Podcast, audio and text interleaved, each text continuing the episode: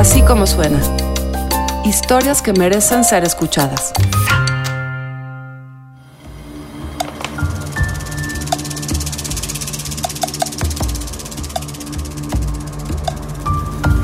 En Perú, en los años 80, hubo un conflicto armado provocado por el ejército en Ayacucho que desapareció a miles de personas.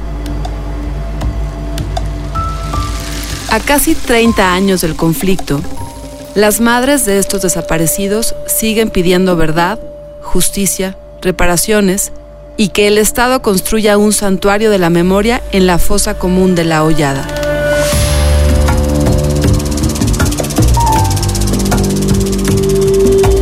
Nuestra colaboradora Orseta Belani presenta esta historia de las madres de Perú. Así como suena, buscadoras peruanas.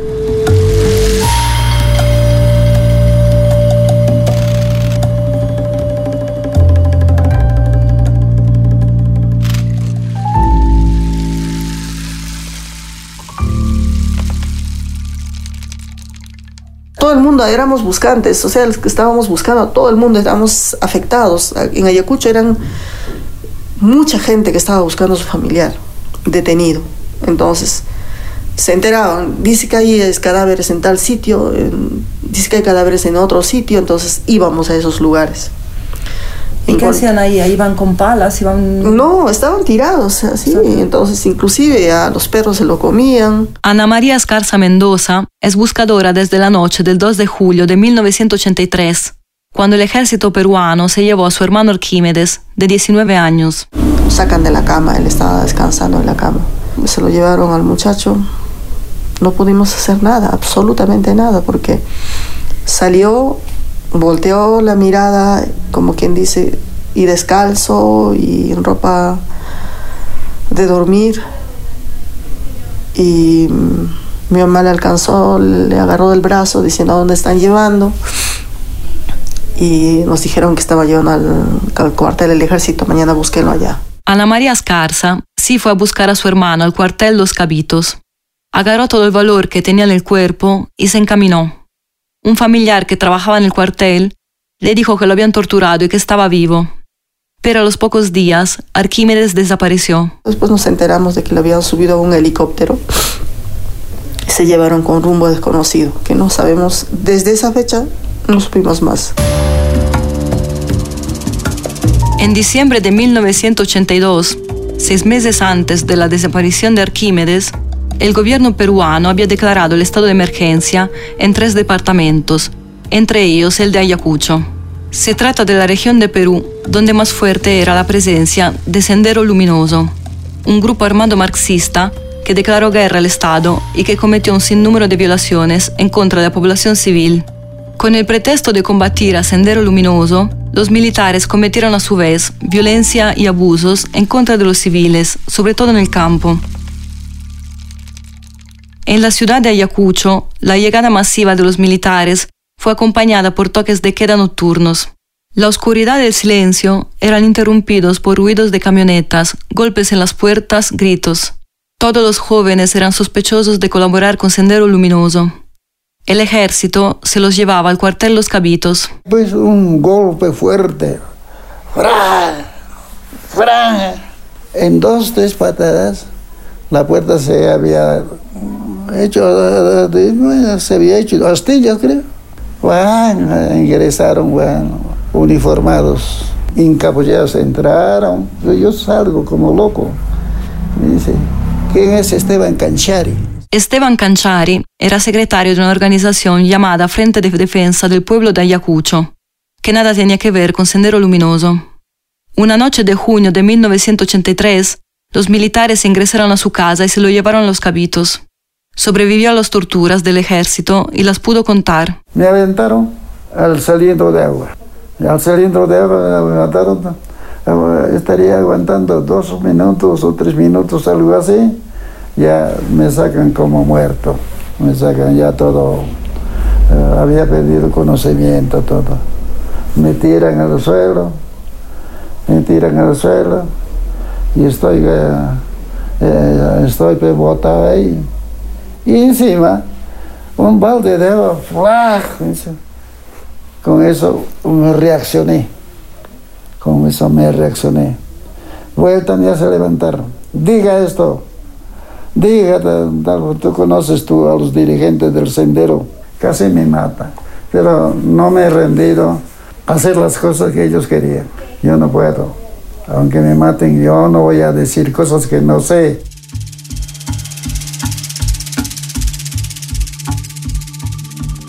¿Cómo era la vida cotidiana aquí en Ayacucho en este tiempo?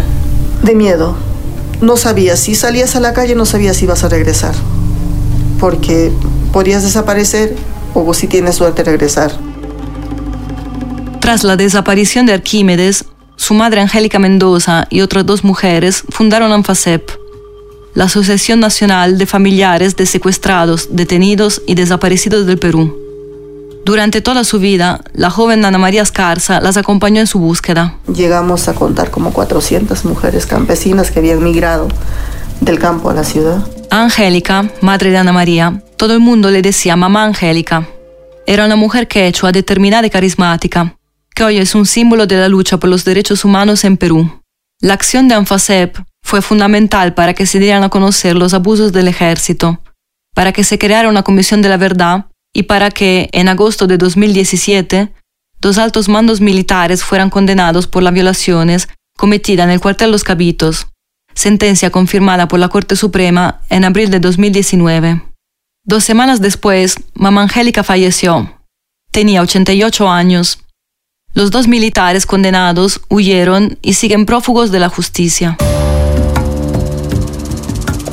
En diciembre de 1983, a los pocos meses de fundar ANFASEP, Mamá Angélica encontró a Adelina García Mendoza, quien hoy es presidenta de la organización. Los militares se habían llevado de su casa a su esposo, Zenobio Tenorio Prado. La mamá Angélica ya estaba, mm, ya estaba caminando y buscando a su hijo y yo me fui corriendo esa mañana, este, a las 6 de la mañana a su casa eh, hacia anoche a mi esposo lo sacaron y yo no podía desde, no he dormido desde esa hora cuando lo llevaron. Este, yo me había quedado desmayada porque me golpearon a mí también porque yo no quería soltar a mi esposo. Y en la mañana, este, toda la noche llorando. Fue así que Adelina García se incorporó a la lucha de ANFASEP. En un principio se reunían clandestinamente, pero poco a poco empezaron a salir a las calles. Hasta en Lima marcharon para pedir la presentación con vida de sus familiares. Terrucas les gritaba la gente, o sea, terroristas, amigas de los senderistas. Por su lucha, las mujeres de Anfasep recibieron amenazas y en 1985 su local fue atacado con bombas. Algunos abogados que las apoyaban y periodistas que difundían su palabra fueron asesinados o tuvieron que desplazarse. Ya en los primeros años, a pesar de las amenazas y de la presencia constante de los militares en las calles, las mujeres de Anfasep organizaban grupos de búsqueda. Se enteraban de que en algún sitio habían cadáveres gracias a rumores o a través de los noticieros. Si las autoridades no iban a recogerlos, las familias de los desaparecidos se organizaban por su cuenta. Hay veces era iba sola, pero siempre, mayormente íbamos con algún eh, con, con, las mujeres, ¿no? También he ido con su hermano de mi esposo desaparecido. Con él hemos ido los dos, pero yo le dije, tú espérame acá nada más en la carretera, yo voy a bajar porque ese tiempo es que le veían a los varones e inmediatamente lo cogían, lo desaparecían. Las mujeres eran las que más buscaban en campo pues los hombres eran blanco fácil del ejército. Se armaban grupos de búsqueda de mamás, hermanas, esposas. Las amigas y vecinas que no podían ir les contaban qué ropa tenían sus seres queridos al momento de desaparecer, por si eventualmente la encontraban en su camino. Adelina, ¿tenía miedo? No, por eso ahora justamente yo me pregunto, ¿por qué tanto ya hace de mi desesperación era para ir a buscar? En 1983 y 84, el ejército tiraba los cadáveres en las quebradas de Puracuti, Guatatas y de un arroyo que proféticamente se llamaba el infiernillo. Yo me iba a ese sitio y las 9, 10 de la mañana, cuando hacía el, mucho calor, cuando hacía calor ya, a la vista el olor cuando ya personas muertas es que está por ahí, ah, este, ya sentía ahí el color Entonces yo iba a buscar y algunos, hay veces, a dos personas una vez encontré, estaba comiendo chancho, eh, perros, ¿no? Entonces eh, así y sin cabeza estaban esas dos personas, ¿no? Y no había su cabeza, pero yo regresaba y avisaba a la fiscalía, ¿no? Entraba y yo decía, en tal sitio hay muertos, por favor recógenle. No se sabe exactamente cuántos cadáveres han sido recogidos por las autoridades pues en los archivos del Ministerio Público y del Poder Judicial no hay registro de las actas de levantamiento de los cuerpos de aquellos años. De acuerdo con ANFASEP, muchas veces las autoridades no levantaban a los cadáveres.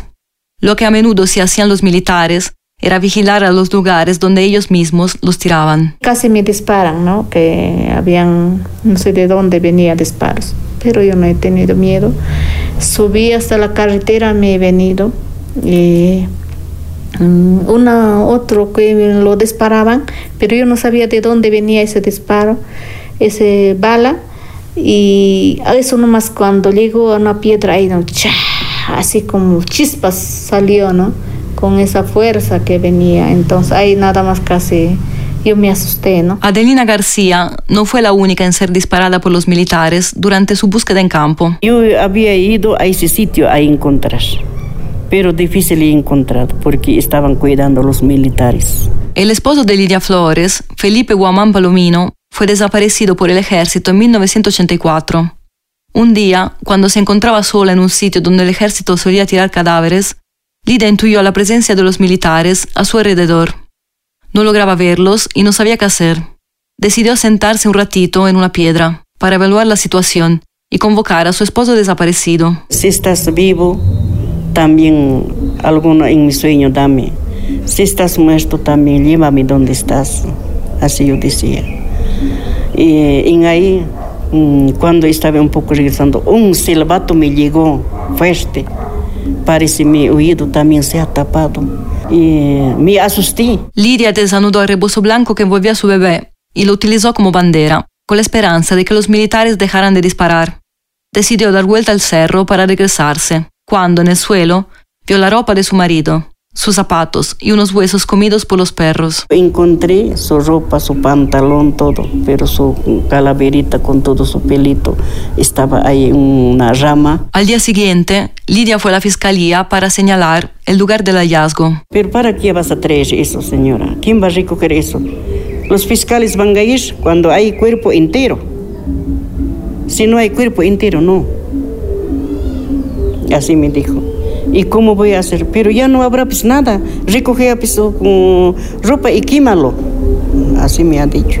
A pesar del maltrato que recibió la fiscalía, Lidia no perdió el ánimo y siguió con su búsqueda. Regresó con su suegra y su cuñada al lugar del hallazgo. Me he regresado otra vuelta, voy, llevé un costalcito, un costal así costal de arroz eh, he llevado en ahí, le he puesto adentro y recogido todito sus huesitos, sus calaveras, sus ropas, todito.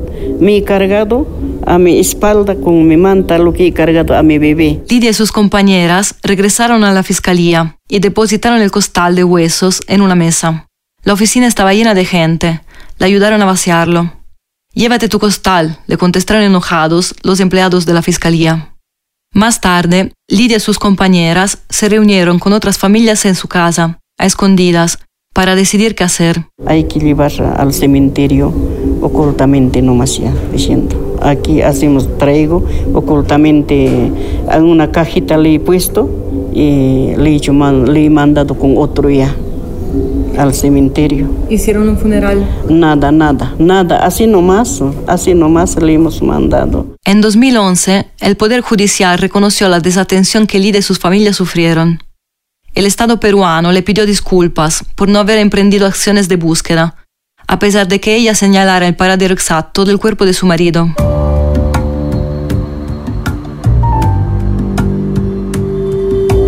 El ejército no tiraba todos los cadáveres en las laderas de la ciudad.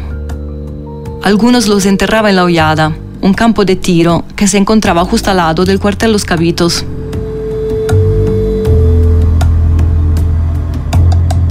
Dentro de este espacio se presume que hay más de 500 restos óseos. O sea, eso es O sea, ese es el, el número más o menos. Y en todas las bases militares hay personas enterradas. Se ha hablado con total claridad todas las acciones subversivas de Sendero Luminoso. Correcto. Y hay que seguirlo hablando. Pero también hay que hablar de la otra parte. Y no es que, no, es que queramos tapar las cosas. Y hoy las consecuencias todavía siguen vigentes. No es que ya pasó 30 años y ya, ya hay que olvidarlo. No, no es así. Esas flores. Aníbal Cayo es asesor legal de ANFASEP. Caminamos en la maleza que cubre la fosa común de la Hollada. La hierba.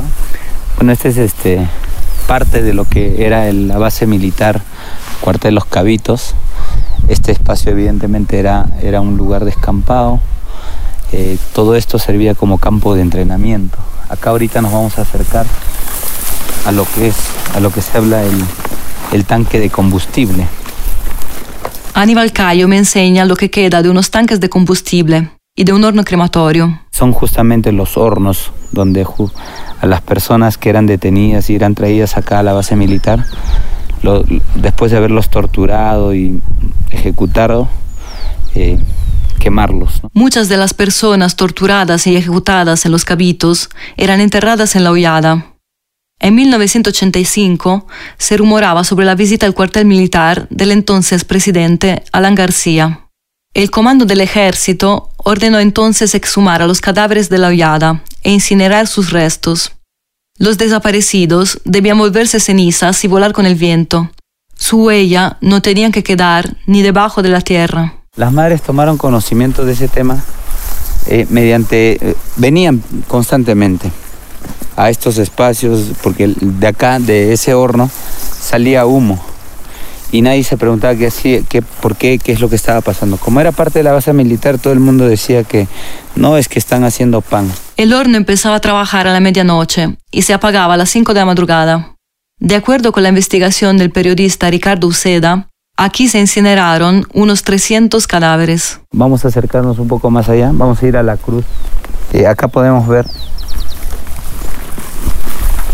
por este lado, tenemos las colocaciones de esas cruces que, bueno, lo que ya este es un espacio de memoria, de conmemoración a los, a los, a los miles de desaparecidos que tenemos en el Perú. Ya tenemos más de 20.000 personas desaparecidas forzadamente y acá todavía podemos apreciar el tema de los rasgos o las evidencias de las primeras exhumaciones que se hicieron, pero que donde no se encontró nada, toda esta parte fue este, intervenida. A petición de ANFASEP, y después de muchos años de lucha, en 2005 empezó la exhumación de la hollada. A los seis meses no se había encontrado nada. El gobierno quería detener los trabajos, pero las madres solicitaron que se siguiera exhumando. Al solicitar eso, eh, curiosamente va a pasar una persona en acá que eh, estaba murmurando de que en vano están haciendo los trabajos en la parte arriba. Busquen por este extremo y justamente se va a llegar a ese lado, a la parte baja, y es donde se va a hallar el primer resto. En la parte baja de la hollada se encuentra una gran cruz que representa a todos los desaparecidos del Perú. Ahí es donde se encontró el primer resto óseo. Y a partir de eso se va a empezar a encontrar en toda esta fila y en la parte abajo también se va a encontrar varios restos. Total, se hallaron 109 restos óseos en aquella fecha, de las cuales solamente han sido identificados 11 restos. En junio de 2019 se identificaron dos más, 13 cadáveres identificados en 14 años. Falta material para hacer el análisis de los perfiles genéticos. Faltan recursos para hacer las identificaciones. De acuerdo con ANFASEP, los gobiernos no han tenido interés en avanzar. De los restos identificados, solo uno ha sido útil para el juicio. Sirvió para el proceso del caso Cabitos 83A, en la que se tuvo como sentencia condenatoria para los para, para justamente este, los militares quienes en ese entonces estaban como mando no eh, pero eh, lamentablemente dos semanas antes de la lectura de sentencia estos señores ya se habían ido a otro país. Se presume que salieron para México y después de ahí a Estados Unidos. Finalmente, de nada nos sirvió haber logrado en, una sentencia, es decir, en papel y tinta, cuando en realidad hasta hoy esto, que, esto ha quedado en la impunidad. Eh, los familiares no buscan un tema de venganza ni odio, sino más bien creo que las personas que cometieron este tipo de acciones deben ser debidamente sancionadas para que nunca más se repita. El informe final de la Comisión de Verdad y Reconciliación recomienda al Estado la creación de un plan integral de reparaciones para las víctimas. Para otorgarlas, se crea un registro único de víctimas, donde están acreditados casi 250.000 sujetos entre individuos y comunidades.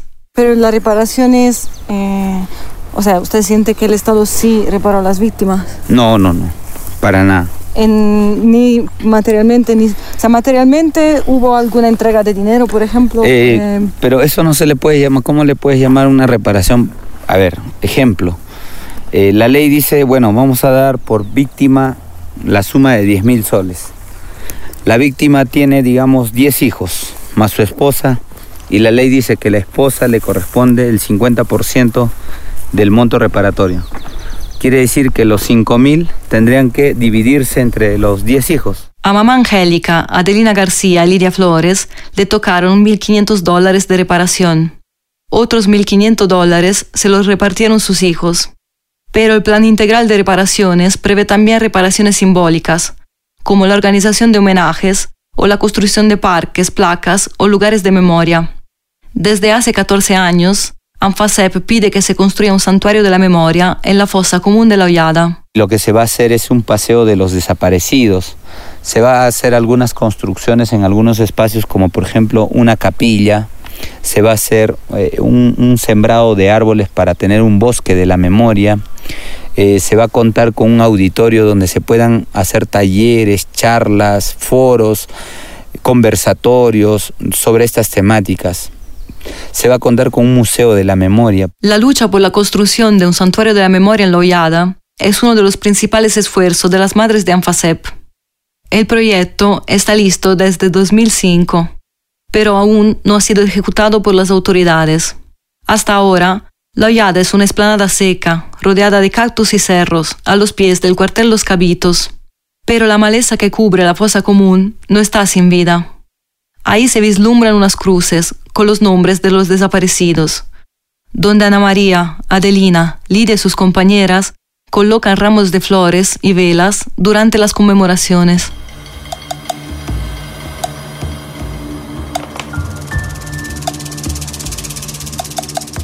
Así como suena es una producción de puro contenido. La producción, el diseño sonoro, la mezcla y la música corren a cargo del equipo de BHD Studios. La dirección de producciones de Mariana Linares. Así como suena es un proyecto de puro contenido, la dirección editorial es de María Scherer, Giselle Ibarra hace todo lo demás y yo, yo soy Carlos Pucci y les presento las historias.